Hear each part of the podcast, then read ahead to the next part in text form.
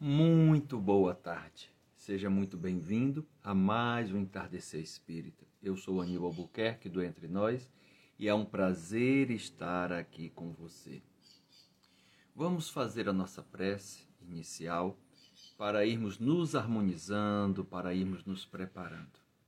Quem desejar fechar os olhos, ficar em calma, serenidade, aquietando os pensamentos e orando ao Mestre Jesus, que nesta semana, semana de Páscoa, é um momento especial na vida de todo cristão. Nós espíritas, também como cristãos, não devemos deixar e passar em branco este momento. Que possamos aproveitar o nosso entardecer espírita deste sábado, agradecendo a participação de cada um e a orientação espiritual de nossos mentores. Desejo muita paz, muita luz, que assim seja. Boa tarde, meus irmãos, boa tarde, minhas irmãs. Que coisa boa, maravilhosa estarmos aqui, Silvia, Cari, Tamirene, amigas queridas, né, companheiras de jornada. E eu dei uma pausa no tema reunião mediúnica de desobsessão porque estamos na Semana Santa. Então eu gostaria de abordar e o nosso tema de hoje, como divulgamos, é Ele vive. Traremos uma abordagem da doutrina espírita, mas antes de adentrar nela, gostaria só de relembrar e nós vamos usar esses conceitos também do que falaremos a Páscoa judaica, o passar. Naquela semana em que Jesus teve tantos acontecimentos, em que ele entra no domingo de Ramos, era uma festa em Jerusalém, a Páscoa judaica, que significa passagem. Passagem e libertação.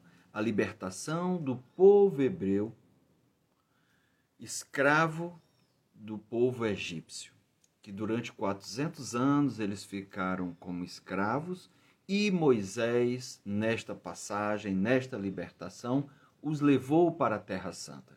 Então, o momento, aquela fe, aquelas festividades que estavam acontecendo em Jerusalém, era por conta da Páscoa judaica.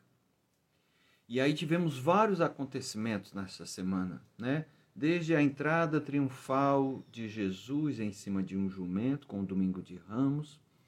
Tivemos a última ceia, ou Santa Ceia, o lava-pés, aquele momento de agonia, né, de sofrimento de Jesus, em que ele vai orar no Monte das Oliveiras, junto com alguns apóstolos. O momento da traição, da prisão, condenação, julgamento, julgamento, condenação e crucificação e por último no domingo a, o ressuscitar.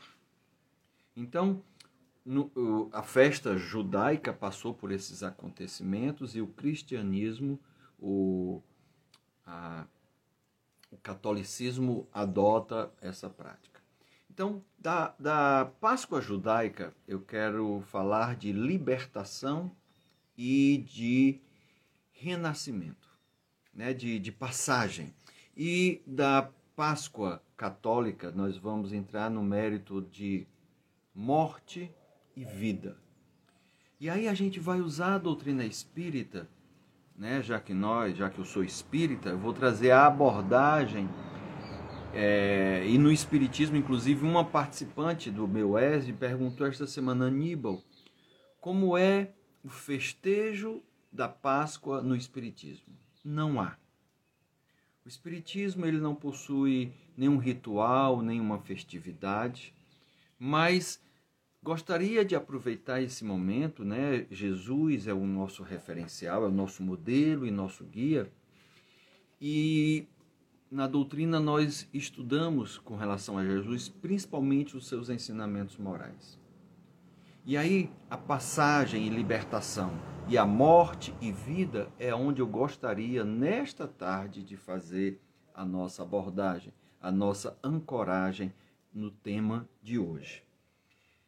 E é interessante Porque com a doutrina espírita, nós, e com Jesus principalmente, a época que ele esteve, ele quis mostrar que a vida, que há muitas moradas na casa do Pai.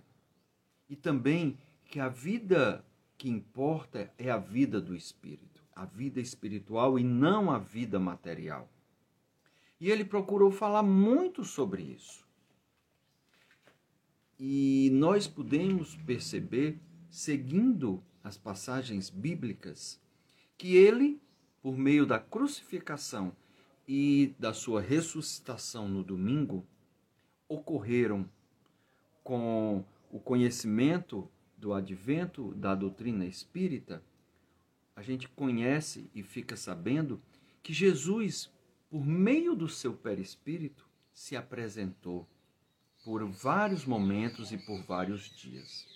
É disso que inicialmente eu quero falar, porque ele vem por meio disso, por isso que ele vive, ele vem reforçar que a vida da matéria é uma vida efêmera, que do pó eu vim e do pó eu retornarei. Também ele fala que a vida do espírito, que o tesouro espiritual é o que mais importa. Então, nós precisamos ter essa compreensão. Por isso, o nosso tema, ele, ele veio mostrar que a vida do espírito é que é a vida liberta, que não é uma vida escrava, preso à matéria. Claro, aqui precisamos viver e aproveitar cada oportunidade para aprendizado e evolução, porque é por meio da vida material que colocamos em prática o que aprendemos na vida espiritual e assim vamos progressivamente evoluindo. E aí, para mostrar, para falar, o ele vive, ele vive porque Jesus passa a ser visto no meio dos seus discípulos, no meio dos apóstolos, por meio do seu perispírito. Olha, por exemplo, essa passagem, e as narrativas, na maioria, são de Mateus, que é mais detalhista, e, de, e claro, Mateus foi apóstolo. Marcos já não foi apóstolo, ele foi discípulo de João. Então, há um momento em que Marcos e Mateus narram o seguinte: claro que eu não vou ler na íntegra, vou ler alguns trechos para mostrar como a vida do espírito é que importa. E isso que aconteceu, esse fenômeno, a doutrina espírita explica, e ela é passível não só por meio de Jesus, mas também outros espíritos podem se fazer vistos, caso desejem, caso saibam como trabalhar, né, é, esta, esta, os fluidos, a, a congregação atômica para poder ser visto. Então ele fala assim, então, porque Madalena, né, Maria e outras mulheres foram ao foram ao túmulo de Jesus e no caminho estavam preocupadas de como iriam fazer para afastar aquela grande pedra que fechava a porta, que fechava a abertura. E com isso, é, quando elas chegaram lá, não havia mais nenhuma pedra na porta e encontraram um anjo, um espírito. Então o anjo disse para as mulheres: Não tenham medo. Olha que interessante. Não tenham medo. Boa tarde, Geisa. Davi também, Camille. Muito boa tarde. Não tenham medo. E aí ele mantém um certo diálogo com, com elas, e mais adiante ele fala assim, dizendo que elas vão anunciar aos apóstolos e seus seguidores que Jesus vai se encontrar com eles na Galileia. E elas voltam num mix de medo e de felicidade, porque Jesus não estava mais ali, ele tinha ressuscitado como ele falou que iria fazer. E aí, quando elas estão caminhando, de repente, Jesus se encontrou com elas e disse: Que a paz esteja com vocês. Elas chegaram perto dele, abraçaram seus pés e o adoraram. Então Jesus disse: Não tenham medo. Vão dizer aos meus irmãos para irem a Galiléia e eles lá me verão ali. Olha que interessante. Elas correram, foram e anunciaram que haviam que Jesus não estava mais em corpo no túmulo e que tinham se encontrado com ele no caminho e o recado dele. E elas foram porque os apóstolos, nesse período, depois da morte de Jesus, ficaram recolhidos, escondidos, com medo de serem presos, com medo também de serem mortos. E aí há uma outra passagem também narrada com mais detalhe por Mateus e com menos detalhe por Marcos, que é o cam no caminho de Emaús, onde dois dos seus discípulos, não eram apóstolos, estavam indo da casa onde eles estavam escondidos em Jerusalém para Emaús. E aí olha que interessante, naquele mesmo dia, ou seja, no domingo, novamente no domingo, naquele mesmo dia, dois dos seguidores de Jesus estavam indo para um povoado chamado Emaús, que fica a mais ou menos 10 quilômetros de Jerusalém. E aí apareceu um homem que chegou vindo da estrada. Enquanto eles conversavam e discutiam, o próprio Jesus chegou perto e começou a caminhar com eles, mas alguma coisa não deixou que eles o conhecessem. E aí eles começam a conversar, aquele que chegou pergunta de que é que eles estavam falando, eles falam que tinham crucificado o Filho de Deus e ele fica espantado, e aí eles perguntam, mas você não estava sabendo disso? É a coisa que mais estão conversando em Jerusalém. E aí eles falam para esse viajante o seguinte: algumas mulheres, então eles, já estavam sabendo porque eles estavam na casa onde os apóstolos se encontravam. E aí eles dizem assim: algumas mulheres do nosso grupo nos deixaram espantados, pois foram de madrugada ao túmulo e não encontraram o corpo de Jesus. Voltaram dizendo que viram anjos e que estes afirmavam que ele está vivo. Então Jesus lhe disse, né? É, diante do que eles falaram, de, de, de, não acreditar, embora eles ainda não conhecessem Jesus, o viajante, que era próprio Jesus, disse assim: Como vocês demoram para entender e a crer em tudo que os profetas disseram? E começou a explicar todas as passagens das Escrituras Sagradas que falavam dele, iniciando por Moisés e os escritos de todos os profetas. Quando chegaram perto do povoado né, de Emaús, o viajante diz que deu a entender que iria prosseguir. Mas eles convidaram para que o viajante ficasse com eles na casa deles, porque já estava próximo de anoitecer e que ele não ia chegar a tempo na cidade que ele ia. O viajante aceitou o convite, o viajante é Jesus. O viajante aceitou o convite né? E quando sentam-se à mesa, o viajante pega o pão, dá graças a Deus e parte, dando um pedaço a um e um pedaço a outro. Foi aí que os olhos deles foram abertos e reconheceram Jesus. E imediatamente Jesus desapareceu, porque Jesus ali estava em perispírito. A doutrina espírita explica com profundidade esses fenômenos, esses acontecimentos. E aí, olha que interessante o que é que eles fizeram. Eles se levantaram logo, porque ficaram admirados, ficaram surpresos, e voltaram lá para Jerusalém à noite ainda, já anoitecendo, que eram só 10 quilômetros, e voltaram correndo para anunciar a experiência que tiveram no caminho de Emaús com Jesus e dentro da casa. Então ele conta aos apóstolos, e aí eles dizem: de fato, o Senhor foi ressuscitado e foi visto por seu irmão. E aí os dois contaram o que havia acontecido na estrada e como tinham reconhecido Jesus quando ele partiu o pão. Depois, quando eles estão na casa, ou seja, ainda no domingo, eles estão jantando reunidos à mesa, simplesmente Jesus aparece de repente no meio deles. Ou seja, Jesus em espírito, com seu perispírito, se faz ser visto e notado porque ninguém bateu a porta, ninguém foi à porta para abrir e, Jesus entrar. Ele simplesmente apareceu. Um fenômeno de aparição. E aí eles ficaram admirados, ficaram assustados e com medo, pensando que estavam vendo um fantasma. Olha que interessante. Palavras de Lucas. A gente fala dessas coisas na doutrina espírita e é como se só certos espíritos tivessem o conhecimento e a capacidade e a propriedade de fazer isso. Mas não. Claro que não é um fenômeno tão comum. Não é qualquer um que faz.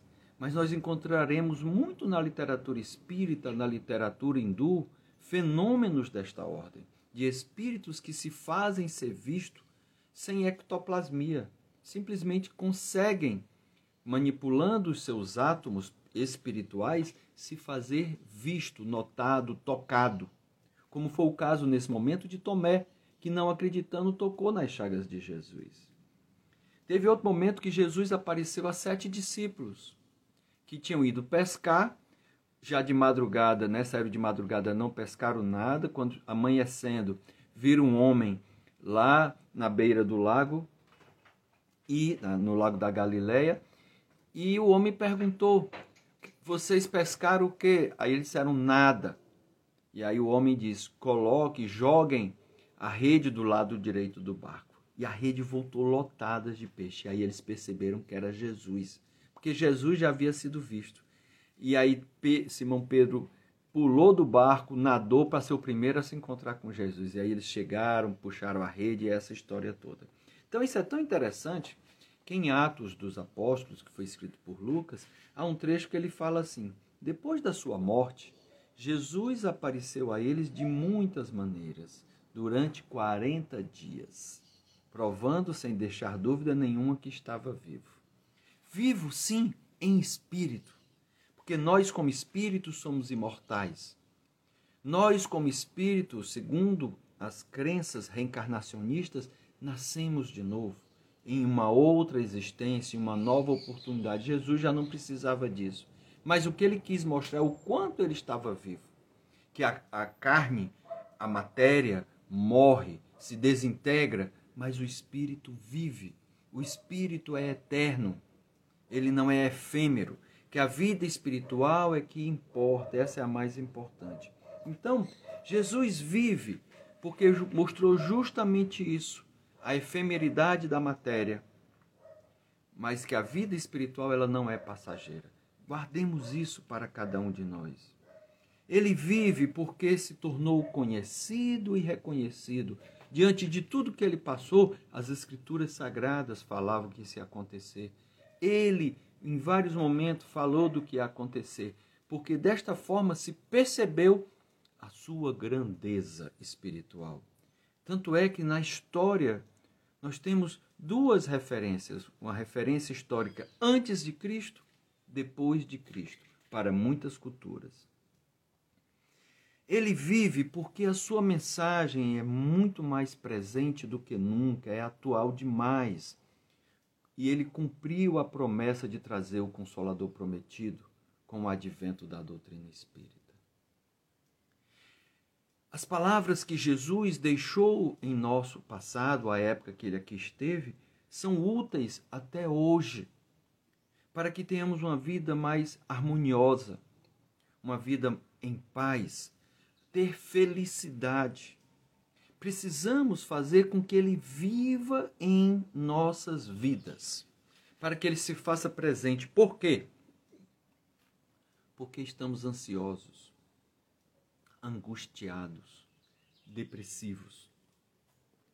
Precisamos, quando eu falo ter Jesus na vida, não estou criticando condenando ou dizendo que a sua fé é pequena, que você não é religiosa. Não mas que os ensinamentos que ele deixou, os valores morais que ele trouxe, as virtudes que ele nos apresentou e exemplificou, estas precisam fazer parte da minha vida, do meu dia a dia, a cada momento. Eu preciso estar me lembrando, reprisando e buscando implantar e implementar, respirando transpirando, como eu gosto de falar. E é interessante, ele vive porque ele é o caminho, a verdade e a vida para nós que estamos encarnados na terra. Esse ser crístico que é o nosso referencial.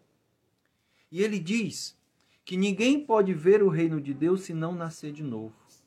Então, a, a mensagem da Páscoa de morte e vida, o renascer por meio da ressurreição, é renascer a pessoa nova.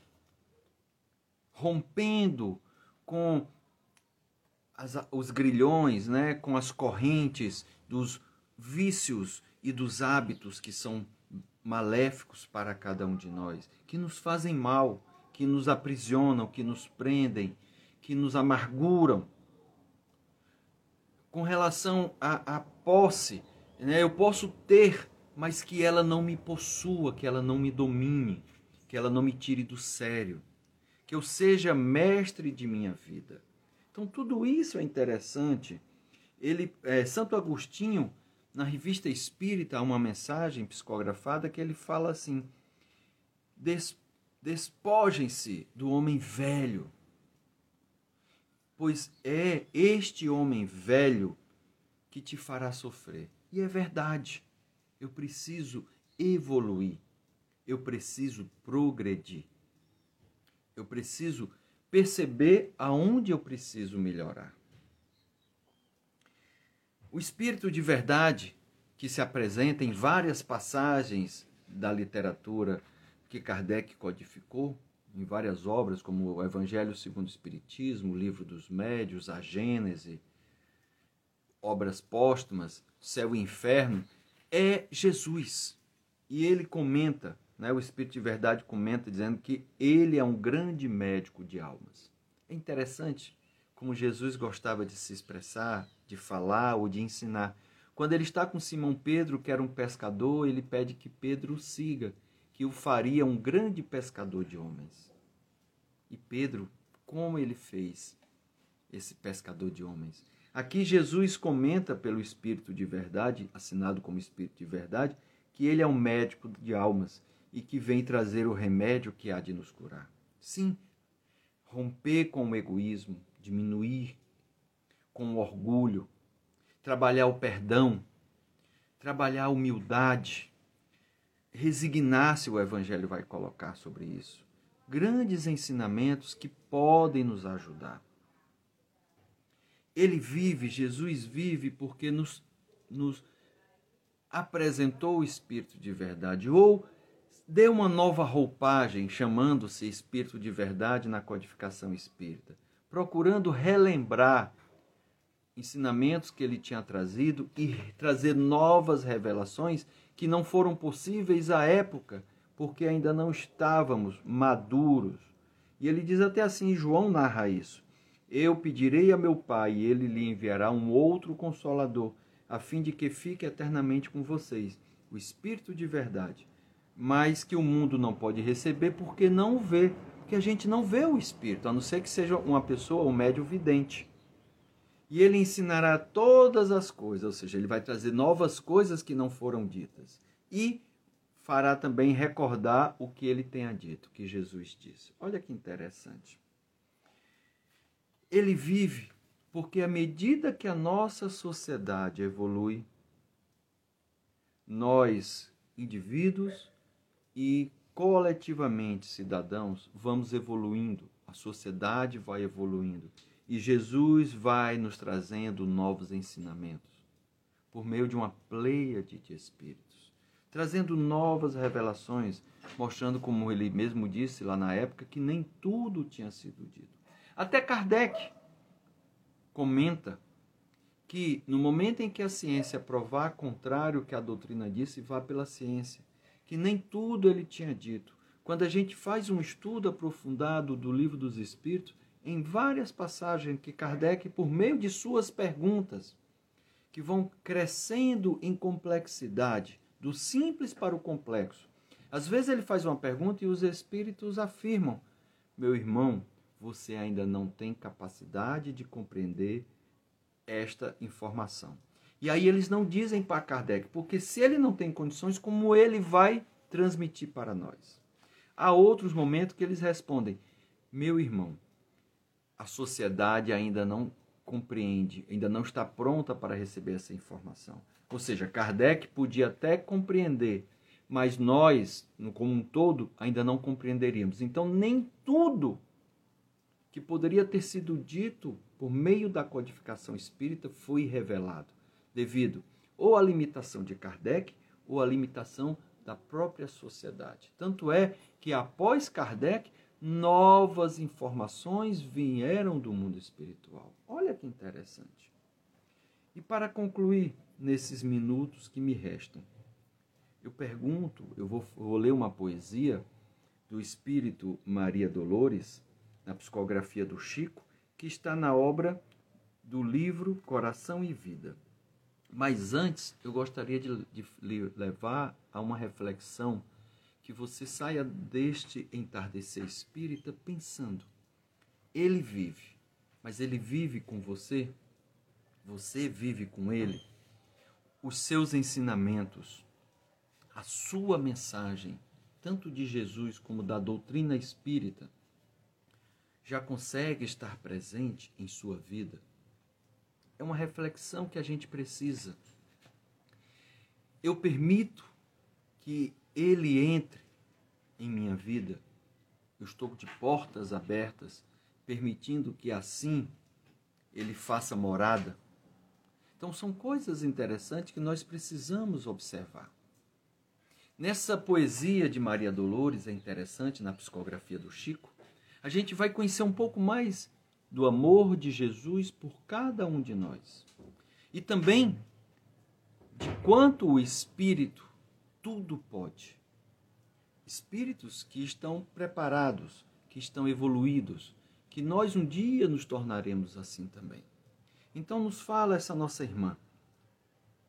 Essa mensagem é de um momento de Madalena com Jesus, justamente no túmulo.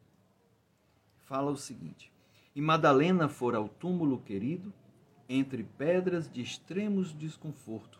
Levava flores para o mestre morto, tinha o peito magoado e enternecido. O sol reaparecia resplandente. A névoa da manhã fundia-se no ar. Na dourada invasão das flamas do nascente, Maria estava ali unicamente, a fim de estar a só e recolher-se e chorar.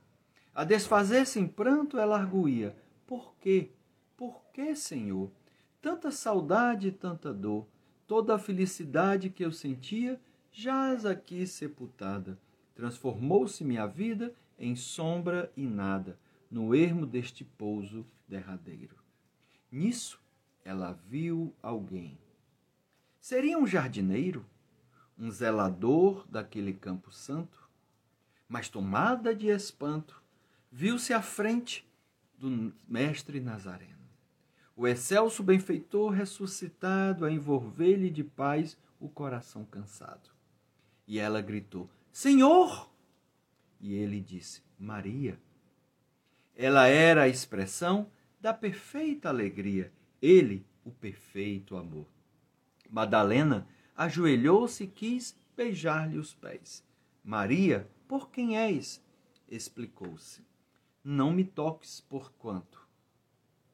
Não te esperava aqui neste recanto, e ainda não fui ao Pai revestir-me de luz. Maria, surpreendida, indagou em seguida: Senhor, onde estiveste? Em que jardim celeste encontraste o descanso necessário, que vem de Deus nos dons da paz completa. Perdoa-me, Senhor, a pergunta indiscreta. Dói-me, porém, pensar na angústia do Calvário. Revolto-me, padeço, mas não venço. A mágoa de lembrar-te o sacrifício imenso. Mas Jesus respondeu: Não, Maria, não fui ainda ao alto, nem me elevei sequer um palmo à luz do firmamento. Quem ama não consegue achar, achar o céu de um salto. Ao invés de subir aos altos resplandores, desci, mas desci muito aos reinos inferiores. Despertando no túmulo, escutei os gritos de aflição de alguém que muito amei, o que muito amo ainda. Embora visse além a luz sempre mais linda, sentia nesse alguém um amado companheiro. Em crises de tristeza e de loucura, fui a sombra abismal para a grande procura. E ao reencontrá-lo amargurado e louco, a ponto de não mais me conhecer, demorei-me a afagá-lo e pouco a pouco consegui que ele, enfim, pudesse adormecer. Senhor, interrogou Madalena, quem é o amigo que te fez descer antes de procurar a luz do Pai? Mas Jesus replicou em voz clara e serena: Maria, um amigo não esquece a dor de outro amigo que cai. Antes de me altear a celeste alegria, ao sol do mesmo amor a Deus em que te elevas, vali-me após a cruz das grandes horas mudas e desci para as trevas, a fim de aliviar a imensa dor de Judas. Que lindo, meus irmãos. Jesus mais uma vez mostra o nosso propósito, o nosso papel de ajudar de colaborar, de socorrer, de o amor se fazer presente, não importa a quem, a quem tem ali feito. Ele, ele perdoou, até porque ele sabia que ia acontecer e sabia pelas mãos de quem ia acontecer, porque tinha que acontecer. Não vou mais fazer prece hoje, essa poesia é a nossa prece. Desejo a cada um uma tarde e noite maravilhosa, uma feliz Páscoa. Que nós possamos, no, no, no sentimento e na mensagem da Páscoa, ter essa passagem de homem no, do homem velho para o homem novo, a passagem e libertação, que deixemos morrer os nossos vícios, os nossos maus hábitos e possamos deixar viver a vida que realmente interessa e importa. Por isso ele vive e que ele se faça presente em minha vida, em sua vida. Muita paz e muita luz. Que assim seja. Fica com Deus, com Jesus e Maria. Amém.